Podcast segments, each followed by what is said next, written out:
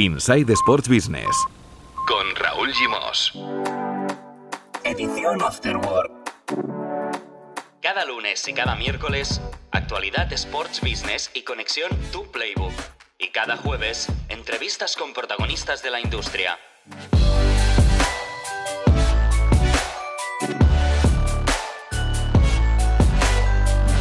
Hola, muy buenas, bienvenidos y bienvenidas a la edición Afterwork de Insight Sports Business, un podcast de Sports and Life.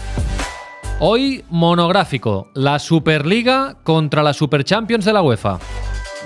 Con Marcos López y Mar Menchen, director fundador de Tu Playbook. Hola Menchen, hola Marcos, muy buenas. ¿Qué tal? ¿Cómo estamos?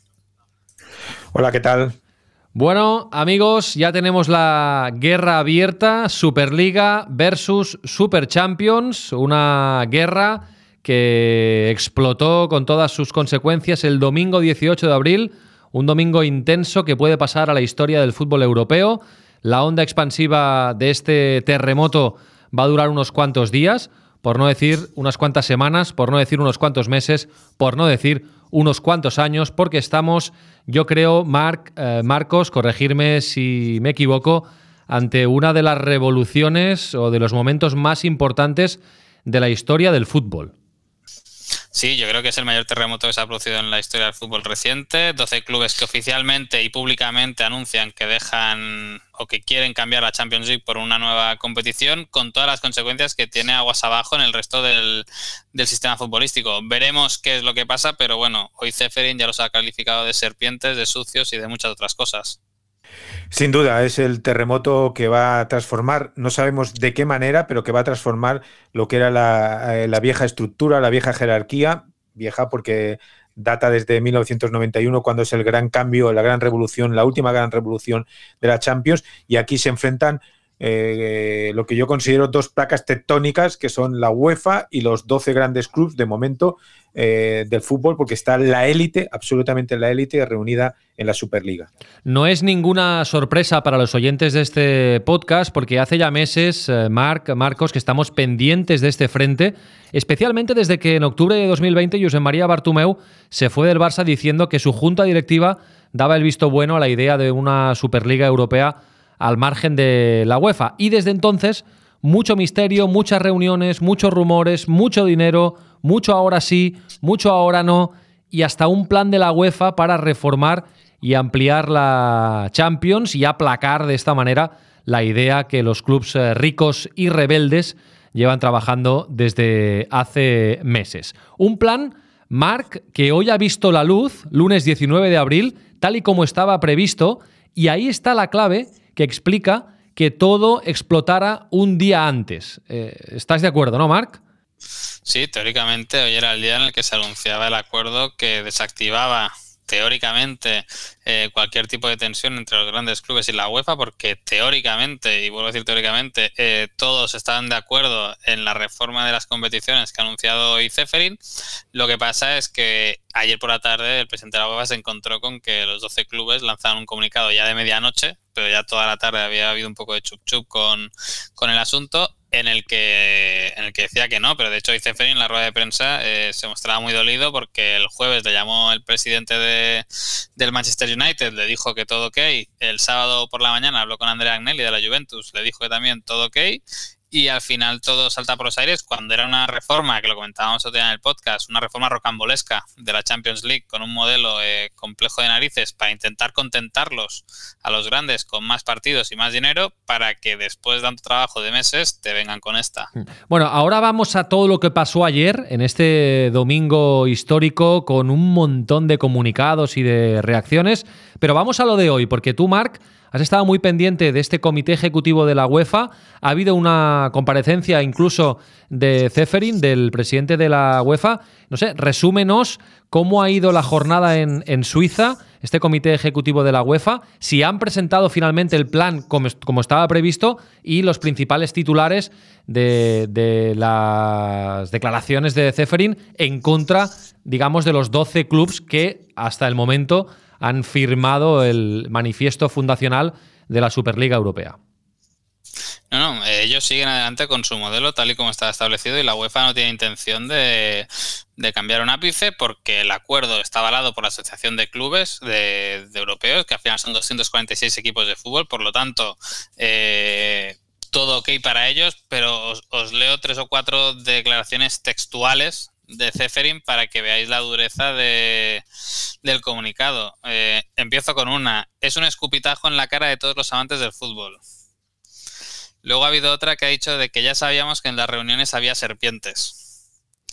Después ya, y esta ya es más clara y no es tan dura, las dos me han gustado mucho, la verdad, serán, tenían cierto estilo. Esta tercera es, la Superliga es una competición cerrada, no hablo de comunicados de organizaciones fantasmas, pero es una propuesta vergonzosa y egoísta. Él ha insistido mucho en que las competiciones de UEFA siempre mantienen la solidaridad y por más que dijera ayer el comunicado de la Superliga de que ellos van a dar eh, 4.000 o 10.000 millones de euros en solidaridad durante los X años que tenga vigencia el acuerdo. Lo que hoy ha dicho Ceferin es que la UEFA es dinero para el conjunto del fútbol europeo, la Superliga es dinero para el bolsillo de 12. Y en cuanto a. frases como esta, Raúl, las que quieras. Ya, ya me imagino, ya me imagino. En cuanto al formato, a la nueva Super Champions, como la hemos llamado aquí, eh, ¿Alguna novedad que no hayamos explicado? ¿O es aquello del grupo único, de no jugar todos contra todos, de pasar de 13 partidos del actual Champions en caso de ser campeón a 17? ¿Cuál sería el formato? No, no, sigue siendo la locura. Pasamos de 32 a 36 equipos. recordemos que una primera fase de todos contra todos, pero en la que hay un mínimo de 10 partidos eh, contra rivales diferentes, cinco en casa y cinco a domicilio, pero no todos van a jugar contra todos. Entonces pasamos en la primera fase, digamos que pasamos de seis partidos a 10 con diferentes equipos, ¿vale? Ese sería el primer gran cambio.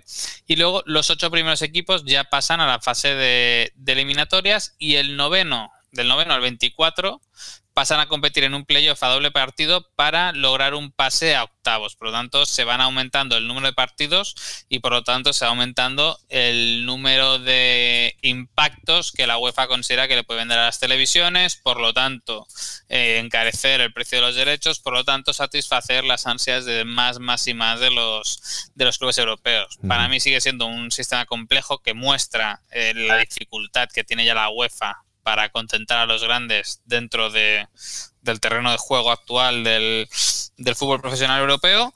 Pero esa es su propuesta, esa es la que teóricamente los 12 grandes habían aceptado hasta el viernes y es lo que ya ha estallado por los aires, pero Zeferin, como buen dirigente federativo, ha tirado del recurso habitual, que es recordar a los jugadores que aquellos que formen parte de clubes que jueguen al margen de las competiciones regularizadas, por así decirlo, pues no podrán jugar ni la Eurocopa ni el Mundial. Mm, esa es la gran amenaza de la UEFA de Ceferín, una amenaza que yo no sé si se puede llevar legalmente a cabo, pero por lo menos es eh, lo que ha planteado hoy el presidente de la UEFA. Hoy, insisto, monográfico, va a durar un poco más el capítulo de lo que es habitual y ya os aviso que estamos montando un debate especial que esta semana colgaremos el jueves 22 de abril. Vamos a cambiar la entrevista por un debate especial con más dosis de opinión, no tanta información, para eh, seguir hablando de una de las noticias del año en clave industria del eh, deporte, porque está pasando en el mundo del fútbol lo que ya pasó Marcos hace más de 20 años, 21 concretamente, en el mundo del baloncesto. Y es que los principales clubes europeos se montaron su propia liga, su propio eh, club privado, eh, su propia competición al margen de, la FIBA en este caso. Bueno, Marcos, nos ha explicado eh, lo que ha pasado hoy en Zúrich, la reacción de la UEFA. Eh, el proyecto de Super Champions de la UEFA que, sigue eh, vigente. Explícanos todo, eh, cómo explota todo en este domingo histórico 18 de abril y las principales reacciones que ha habido, porque bueno, ha habido reacción ayer ya de la UEFA con las ligas y las federaciones, de la propia Superliga que emite su primer comunicado esta competición fantasma que decía Zeferin, de la Liga, de la FIFA, que tardó lo suyo, pero al final respondió, de la ECA, extraña la de la ECA, de políticos de primer nivel como Boris Johnson o, Emmanuel Macron, de, los principales periódicos de Europa, de incluso de jugadores. Hay reacciones de todo tipo, Marcos.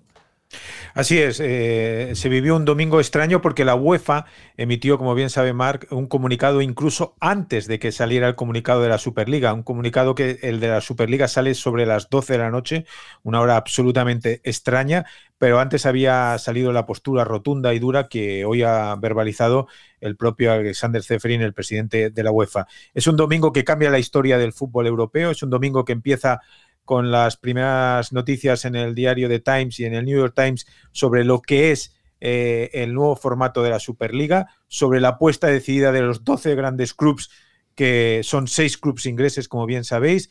Están Manchester City, Manchester United, Chelsea, Liverpool, Arsenal y Tottenham, tres clubes españoles, Madrid, Barça y Atlético de Madrid, que curiosamente ha sido el último en adherirse públicamente a, esta propuesta, al menos de manera oficial, y tres clubes ingleses, eh, italianos, perdón, Juventus, Milan e Inter. A partir de aquí, estos 12 grandes clubes van a montar, eh, tienen ya decidido el formato de la Superliga, que sería Raúl con dos grupos de 10 equipos, atención, dos grupos de 10 equipos y con cinco invitados. Aquí hay un hueco porque estamos hablando de eh, un proyecto de 20 equipos y de momento solo hay 12, más los 5 invitados serían 17. Faltan 3. Y aquí, en teoría, estaba destinado para el PSG, el Bayern Múnich y el Borussia Dortmund, si no me, si no me desmiente Marc. ¿Qué ha ocurrido? Que el fútbol alemán de momento, de momento se ha desmarcado, que el fútbol francés de momento se ha desmarcado de este proyecto. Por lo tanto, ahora mismo la Superliga, entendida como tal, son 12 clubes, liderada por Florentino Pérez, presidente del Real Madrid y máximo instigador de este proyecto, el líder del proyecto junto con Andrea Agnelli, un hombre que era presidente de la AECA, la Asociación de Clubes Europeos, que hasta el sábado estaba al lado de Ceferin y a partir del sábado ya no le cogió el teléfono a Ceferin y eh, se demostró dónde estaba realmente. Y eso ha generado muchísimas críticas en todo el fútbol europeo, en todo el territorio europeo, desde Inglaterra, España, Italia, Francia, Alemania, porque se entiende que es y ahí Mark nos puede aportar más cosas, que es un proyecto de los ricos para ser más ricos. Y es un proyecto donde fundamentalmente se rompe la pirámide del fútbol y donde se elimina al intermediario, que en este caso es la UEFA, porque los clubes quieren ser los dueños de todo, absolutamente de todo, desde el inicio de la competición hasta el final,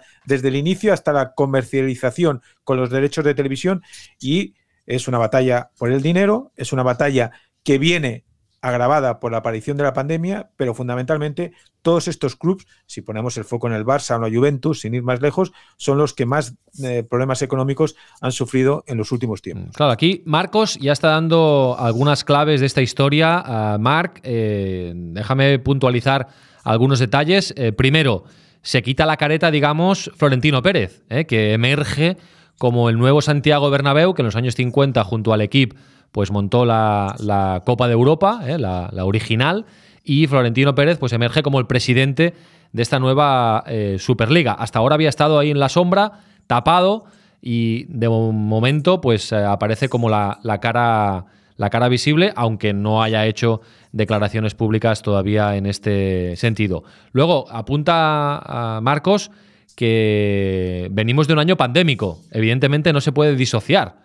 Eh, ha acelerado seguro los planes de este grupo de equipos la pandemia porque hay una necesidad de líquido, de dinero, que la Superliga puede, puede ayudar a, solucionar, ¿no? Y luego eh, hay muchas preguntas, muchísimas, ¿no? ¿Qué pasa con el Paris Saint-Germain y los clubes alemanes, Marc? Em, ¿Cuál es la propuesta económica para los clubes? ¿Por, por qué eh, se aferran tanto a esta Superliga? Y luego, ¿cuándo? Dime cuándo, cuándo, cuándo. Eh, no, no está fichada. La, fecha no la tienen fijada y es la muestra de que esto lo tienen más cogido con pinzas de lo que puede parecer. Para mí es imposible que empiecen este verano, básicamente hay una cuestión de árbitros que tienes que ficharlos, tienes que formarlos teóricamente o tienes que ver qué árbitros realmente se saldrían del circuito de, las federaciones, que son las que controlan todo el colectivo arbitral, para pasarse a la, a la Superliga. Por lo tanto, yo creo que, más que descartado que en 2022 puedan empezar, a no ser que en este pulso que mantengan con la UEFA y las ligas nacionales, la UEFA les diga que el año que viene ya no compiten en, en la Champions League y fijémonos que la Premier League ha convocado una reunión con los clubes para esta semana y ha dejado fuera a los seis equipos discos, por así decirlo. En cuanto al dinero, eh, lo que se está diciendo es que hay un pago inicial de 3.500 millones de euros a los 15 socios fundadores, por lo tanto, eh, eso serían unos 234 millones de euros por, por, equipo de fútbol. Ligado a la primera cuestión que tú apuntabas, Raúl, eh, claramente este primer pago es el que permite a todos estos 15 equipos evitar las pérdidas de esta temporada, salvar las del año anterior y prácticamente cubrir las que pueda sufrir en la 21-22 si todavía la situación de la pandemia pues, pues lastra alguna de las partidas de ingresos de los, de los clubes. Y luego se les está prometiendo 240 millones de euros anuales por, por edición, que esa es la cifra que a mí me cuesta más ver si no es que tienen algunas en la manga, porque primero están renunciando al fin de semana, por lo tanto, eh, jugando entre semana no vas a tener horarios prime, porque al final eh, tendrás prime time aquí en Europa, pero en Asia y en Estados Unidos, que es donde realmente puedes sacar nuevo negocio, eh, vas a tener que seguir jugando de madrugada o a media tarde. Por lo tanto, eh, difícil verlo. Después, cobras 240 millones, sí, pero ya restaré los 100 que te pagaba la UEFA por la Champions League. Por lo tanto, digamos que nuevos ingresos son 140 millones. Y si estamos hablando de que las ligas nacionales se pueden devaluar el, valor de sus derechos porque hay una competición teóricamente mucho más atractiva que seduzca a los operadores de televisión, en el fondo, esa tarta del pastel que tú te quedas de tu liga nacional va a ser inferior si es que te permiten seguir compitiendo, porque aquí las ligas nacionales eh, están al lado de UEFA y tampoco respaldan el modelo cerrado, por lo tanto está por ver qué pasa con estos clubes y su presencia en las ligas nacionales, por lo tanto nos podemos encontrar en la tesitura de que la nueva competición les asegura 240 millones eh, por edición pero que prácticamente te has dejado 200 millones por el camino de lo que venías cobrando de tus anteriores competiciones. Aquí está por ver cuál es el plan de negocio que ha diseñado Florentino Pérez para que salgan esos números. Claro, hay, muchas eh, respuestas que ahora mismo no, podemos eh, dar, pero ¿de dónde saldría la pasta, Mark? Porque sí sabemos que la, pasta inicial la pone eh, JP Morgan, la, la banca americana, Em, a recuperar, evidentemente, pero luego em, los operadores televisivos están dispuestos a pagar más por, por, por, esto, cuando ya hemos comentado muchas veces que parecía que había como una especie de techo en el pago de derechos. Bueno, ahí está, ahí está la movida. Los derechos de televisión del fútbol en Europa mueven unos 9.000 millones de euros y British Telecom, que digamos es, el, es junto a Sky el gran comprador de derechos de televisión deportivos en Reino Unido, ya avisó en este mes de enero en un encuentro de Financial Times que la tarta del pastel es la que era, que más dinero no se iba a inyectar al sistema. Por lo tanto, todo lo que fueran a poner en una cesta lo tenían que sacar de otra. A no ser Mark, eh, a no ser Mark, que, como publicaba este fin de semana Tariq Panja, que es periodista del New York Times, uno de los que ha estado detrás de la aparición de esta noticia en el domingo 18 de abril, a no ser que aparezcan pues los Facebook, Apple, Amazon por ahí jugando algún rol en esta partida. Bueno, ese es el argumento que te juegan los promotores de la, de la Superliga, pero a mí me cuesta ver, no hemos visto ningún movimiento que apunte, que apunte en esa dirección y que yo voy a insistir que esta Superliga tampoco va a ser mucho más espectacular que la Champions League, por lo tanto, si Amazon no ha ido a pujar a lo bruto por la Champions League en los últimos procesos, nada hace pensar que vaya a hacerlo eh, por una Superliga, por más que hayan muchos más partidos, algunos de ellos muchos más atractivos, pero Facebook ya ha dejado claro que su negocio no va a ser el de la compra de derechos de televisión. Amazon va comprando estratégicamente en los mercados que le interesa y yo creo que lo seguirá haciendo así. Le puede interesar comprar la Superliga en Italia, pero no en España o no en Francia. Esto ya depende. Netflix ya dejó claro que su negocio era el de la producción audiovisual, no el de las retransmisiones deportivas. Y Dazón está por ver si realmente tendría la capacidad de monetizar y de rentabilizar esa inversión que se decía, aunque ya ayer salió al paso diciendo que era mentira que ellos hubieran puesto 4.000 millones de euros sobre la mesa. Eh, está por ver. O sea, lo que está claro es que el dinero que se lleva la Superliga saldrá de lo que se llevan actualmente la Champions League y las ligas nacionales. O sea, que nadie se piense que va a haber dinero adicional. Eh, y luego, hay muchísimas más preguntas, ¿eh? pero por ejemplo, ¿cómo encajamos el calendario? Porque con el formato de la Superliga pasamos de las 13 jornadas europeas actuales en la Champions a unas 23 o 25 si tiene que jugar los, el acceso a los eh, cuartos de final. Em, ¿De dónde sacas esas jornadas? esta es una gran pregunta. Bueno, es que el fútbol de selecciones es el que está en entredicho. Claro. No, hay, no, hay, no hay hojas en el calendario para, tantos partidos, para, para exprimir como, como, como, se intenta exprimir a través de la Superliga. No podemos olvidar un detalle, que aquí se pasa a... Eh, actualmente la Champions son 96 partidos y se pasaría a 180 partidos a jugar entre martes, miércoles y jueves. No existen hojas del calendario que puedan sostener Marcos, eso. Además... perdona, este problema también lo tienes con, el, con la Super Champions. Es decir, con el formato que propone la UEFA también hay un incremento de partidos.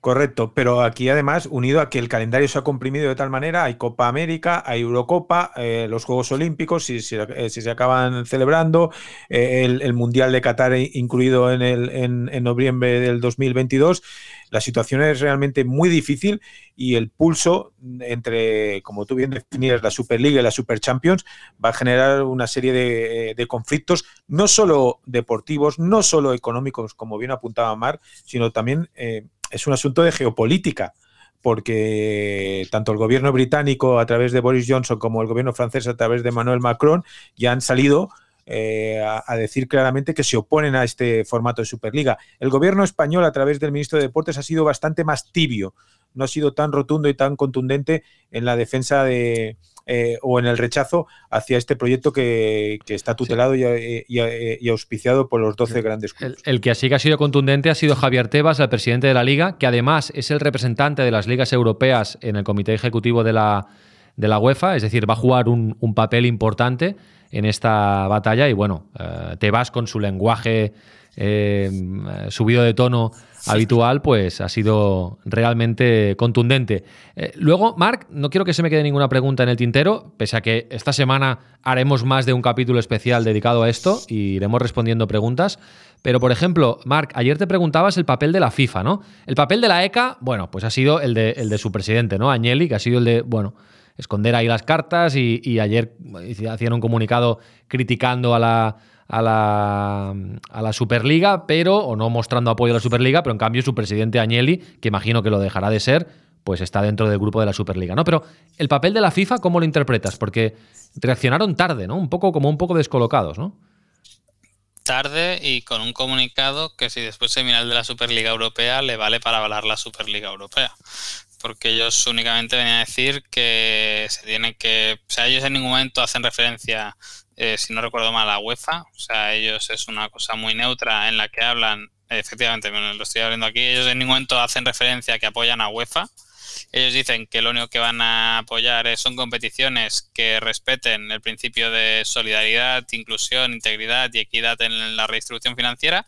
Y el comunicado de la Superliga Europea dejaba cinco posiciones abiertas para cinco clubes que accedan por méritos deportivos y con el compromiso de redistribuir, no se sabe en cuántos años, 10.000 millones de euros al resto del fútbol europeo. Eh, yo creo que Infantino hablará el martes y, se posicionará públicamente, pero para mí una defensa muy tibia del sistema europeo de, del fútbol, porque no hay que olvidar que todo el mundo ha señalado a Infantino como uno de los avaladores de la estrategia de Florentino Pérez, porque no olvidemos que Infantino lo que también está intentando es crear una Superliga en África. Eh, el otro día hablaba de lo interesante que sería la fusión de la Liga Mexicana con la Liga de, de Estados Unidos y poco a poco, oye, si creamos grandes superligas continentales para después crear un super mega mundial de clubes, pues a mí me da igual lo que pase con las confederaciones continentales, que mientras exista la Federación Mundial, yo seguiré gestionando. Claro. Oye, y para que no nos quede en el tintero, ¿qué pasa con el Paris Saint Germain y eh, los clubes alemanes? ¿Crees que se acabarán uniendo? Mm, eh, aquí hay, aquí hay muchos, muchos matices. El Dortmund ha sido el, primero en. Es uno de los gigantes del fútbol europeo, ha sido uno de los primeros en emitir un comunicado de rechazo, hablando incluso hasta por el Bayern Múnich, eh, indicando que también estaba en contra del proyecto de la Superliga. Y luego la posición ahí, Marc. Del claro, es que, perdona, Marc, eh, Marcos, ahí hay una fisura. Si no se unen todos los grandes, eh, hay una fisura importante, que ya pasó también en la Euroliga. ¿eh? Recuerdo al principio que el Panathinaikos eh, le costó entrar y fue campeón de la competición aquella, la Superliga que montó la FIBA. que, igual no todos entran a la misma velocidad, pero ahí hay una fisura. No lo tienen todo tan, tan, tan atado, la Superliga, como decía Mark. No, eh, de, momento hay dos grandes países que no están representados, es decir, Alemania y Francia. En el caso de Francia es también geopolítica pura y dura, porque al, al el presidente del PSG, es el primer dirigente no europeo que pertenece, como bien sabe Marc, al comité ejecutivo de la UEFA. Estamos hablando de un hombre que está en el núcleo de poder eh, de la UEFA, vinculado obviamente al Mundial de Qatar, al 2022, vinculado a la FIFA y de momento de momento, insisto en este matiz, el PSG, el Bayern, el eh, Borussia Dortmund, o sea, Francia y Alemania, que son las otras dos grandes potencias del fútbol europeo, no tienen presencia en este proyecto de Superliga. Fíjate la distribución, no sé si es, si es eh, casual, Marc o Raúl, la distribución son seis ingleses, de ellos cinco de esos seis clubes ingleses con propietarios no ingleses, excepto el Tottenham, todos los demás clubes hay tres norteamericanos, eh, que son los del Manchester United, que son los del Liverpool y que son los del Arsenal, tres propietarios. dato importante, ¿eh? porque todo esto tiene un aroma americano eh, importante. Tres propietarios norteamericanos, un propietario ruso, Abramovich, el del Chelsea, un propietario de los Emiratos Árabes Unidos, el del City, y el propietario Daniel Levy, el propietario del Tottenham. Mm. Seis de Inglaterra, donde el clamor popular en contra de la Superliga es increíble, es decir, no solo es el clamor de los aficionados ya que están perfectamente organizados, sino también el clamor político con Boris Johnson, el primer ministro, saliendo públicamente a decir que van a hacer todo lo posible para que esta Superliga no se ponga en marcha. Hay tres de España, con el presidente de la Superliga, Florentino Pérez, tres, pero que tienen un papel muy distinto. No es lo mismo la presencia de Laporta, que se encuentra con un proyecto heredado de Bartomeu, que fue el que destapó todo, como tú decías al inicio, ni tampoco lo mismo la presencia del Atlético Madrid, colado ahí casi casi como a última hora, y tres de Italia, donde está recibiendo unas críticas terribles a Nelly, al que se le considera un traidor eh, en su propio país por, eh, por, la gestión que ha hecho de este proyecto de la Superliga, con Juve eh, eh, liderándolo y por debajo Inter, que tiene serios problemas económicos, como bien hemos comentado en este podcast, y por supuesto el Milan, que ha desaparecido curiosamente de la élite deportiva de Europa, pero aparece en la élite deportiva, en la élite económica del fútbol europeo. Bueno, para acabar, eh, os voy a dejar escuchar una declaración de Joan Laporta que hizo durante la campaña electoral, declaraciones a Insight Sports Business, una entrevista que le hizo Marcos López, y hablaba de la Superliga Europea. Atención. Esta vez va en serio. Y yo creo que, quieren implantarla rápido y que van a jugar fuerte. Y que también pienso que va a haber una reacción de UEFA eh, también muy potente porque he hablado con el presidente de UEFA y el presidente de UEFA eh, sabe que la UEFA es la Champions League, ¿no? Es su competición y va a reaccionar porque ve que ahora hay enfrente un proyecto de Superliga que va en serio. Reaccionará UEFA y ahí los que saldremos beneficiados, espero, son los clubes que se elija una opción u otra vamos a, ingresar unas cantidades de dinero importantes, más que ahora. Bueno, pues este es el Joan Laporta, eh, candidato, todavía no presidente, eh, del Fútbol Club Barcelona, y la verdad es que lo ha clavado todo. Lo ha clavado todo, y al final entendemos, porque ha habido un comunicado del Barça, que el Barça y Joan Laporta ha participado, porque no, no, por mucho que José María Bartomeu empezara a cocinar esto, imagino que ha dado el visto bueno la nueva junta directiva del club. Eh, bueno, al final se han decantado por la propuesta de la Superliga. Mm, imagino que porque les asegura también más dinero y porque ven el proyecto pues eh, con mejores ojos.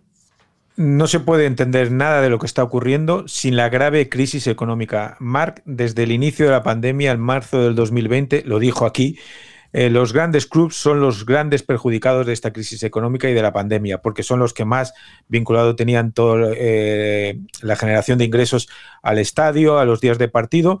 Y, e insisto, no es que este proyecto se haya generado por la pandemia, en absoluto, es un proyecto que viene larvado desde hace mucho tiempo, pero necesitan dinero, necesitan dinero urgente, Marc, y no hay otra posibilidad más que activarlo a través de recurrir a fondos de inversiones, a bancos como JP Morgan porque el fútbol o la élite del fútbol ha vivido por encima de sus posibilidades y ya se ha encontrado, eh, tenemos el caso del Barça, de la Juve, eh, y además también con la construcción de nuevos estadios. Claro. O sea, el, el, Madrid tiene que pagar el nuevo Bernabéu, el Barça tendrá que pagar algún día el Nou Camp si entra algún día alguna grúa, y todo eso ha, generado un cóctel que ha, para mí, acelerado, como bien decías tú antes, Raúl, eh, la creación de esta Superliga.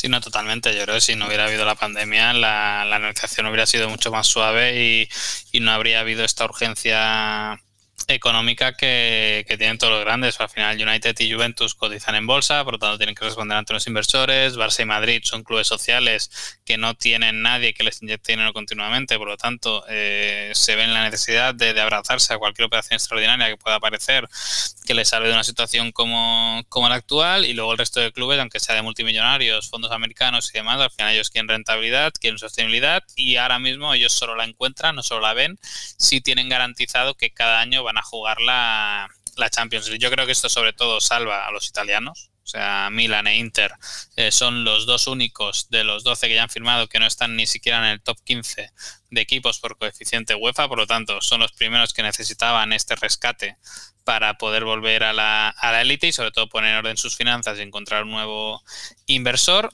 Luego los británicos, yo creo que antes lo comentaba Raúl, pues oye, la influencia americana pues pesa y está por ver cómo reaccionan las aficiones a, esa, a ese criterio, digamos, yankee de sus propietarios. Y en el caso de Barça Madrid es que, bueno, pues oye, si todo el mundo va para allá, los dos que son propiedad de sus socios y por lo tanto son los más débiles a la hora de, financiarse, pues no les queda otra que, que, tirar para allí. Y de hecho, el ideólogo de todo esto es Florentino Pérez y su grupo de asesores en ACS. Bueno, pues lo vamos a dejar aquí. Eh, vamos a continuar esta semana hablando de este tema intensamente. En el próximo capítulo va a entrar Álvaro de Grado desde Inglaterra, que es uno de los epicentros más interesantes para hablar de esta cuestión, porque hay un choque ahí entre la mentalidad de los propietarios americanos, que para ellos es natural, ¿eh? hacer una liga cerrada y garantizar eh, que los mejores juegan contra los mejores, y hay un choque cultural ahí con, con, los aficionados de los clubes ingleses, seguramente eh, los clubes con, mayor tradición y los pioneros de, este, de este invento. Eh, sí, sí, te permito y tanto. Eh, no, quería poner dos firmas que, son bastante simbólicas de cómo, de cómo se está viviendo este, este proyecto de la Superliga. En el equipo, Vincent Durluck ha dicho hoy, ha escrito hoy, esta infamia no es solo la traición de la idea de este diario en diciembre de 1954, recordamos que el equipo fue el que impulsó la creación de la Copa de Europa, sino también de todos aquellos que aman el fútbol europeo y han ayudado a construirlo cada día. Y Andrea Di Caro en La Gacheta ha escrito, es la feria de la codicia. Anneli, acostumbrados ciertos dirigentes a actuar sin escrúpulos, llegando a traicionar no solo relaciones de confianza, sino también de amistad. Y en ese sentido, la gacheta del Sport es desde siempre contraria a cualquier proyecto nacido para favorecer los intereses de pocos, traicionando valores de mérito y desnudando los torneos nacionales que representan las raíces sociales y culturales del fútbol. Pues vaya, antes decíamos que se parece a lo que pasó hace 21 años en el baloncesto, pero claro, nada que ver a nivel de impacto social, mediático y económico, porque estamos hablando de fútbol, del deporte rey, y mueve pues eh, miles de millones de euros y miles de millones de emociones. Bueno, para acabar, os quería preguntar muy brevemente, ¿qué os parece a vosotros? Si os gusta o no os gusta. Brevemente, ¿eh? porque insisto que prepararemos un debate especial el jueves, en el capítulo de, los jueves de esta semana, para hablar tranquilamente y opinar, sobre todo opinar y escuchar diferentes opiniones de, todo tipo. Pero Marcos, eh, Marc, ¿qué os parece a vosotros? Marcos. A mí no me gusta. Entiendo que el fútbol tiene que evolucionar, que la industria se, eh, se ha habido un tránsito de aficionado a consumidor y ahora estamos viviendo un tránsito de aficionado consumidor-cliente, que es lo que están buscando ahora los grandes clubes. Pero a mí personalmente no me gusta. Entiendo que la, Champions como tal debe evolucionar, pero a mí ya me parece un gran torneo, pero se ha llegado un momento en que los clubes quieren exprimir al máximo todo, absolutamente todo. Y creo que se están rompiendo raíces que se deberían mantener siempre firmes. Marc. A mí me gusta eh, pero creo que es un año que me gustaría mucho y en el resto ya lo vería normal, por lo tanto ya no me emocionaría tanto y de hecho acabaría enfadándome si el Barça no, no gana siempre y acabamos en mitad de tabla, como podría pasar en una liga tan, tan potente. Y sobre todo lo que no me gusta es que se está haciendo a costa de, toda la pirámide competitiva y sin intentar buscar un mínimo de acuerdo, porque si directamente lo que haces es un comunicado, denunciar a FIFA y a UEFA para que no te denuncien a ti y montar este guirigay, pues malamente. Bueno, pues lo ampliamos, ¿eh? ampliarán sus argumentos eh, Mar Menchen y Marcos López y yo también me mojaré en próximos capítulos de Insight Sports Business con eh, más voces eh, y más invitados para hablar de una de las noticias del, del año. Por cierto, ¿alguna noticia, Marc, de las sedes de la Eurocopa? Porque también hoy tenían que tratar eso en el comité ejecutivo de la UEFA. Yo creo que se les debe haber olvidado incluso que hay Eurocopa este verano con el pollo que tienen. Con el susto, ¿no? Seguro. Bueno, No, Men- de verdad que de, que de- que de momento sin noticias. Menchen, Marcos, un abrazo fuerte. Hasta luego. Un abrazo.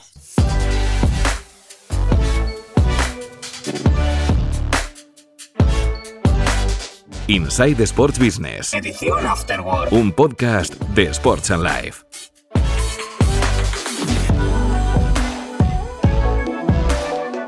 Visita nuestra web sportsandlife.com o contacta con nosotros en insight@sportsandlife.com.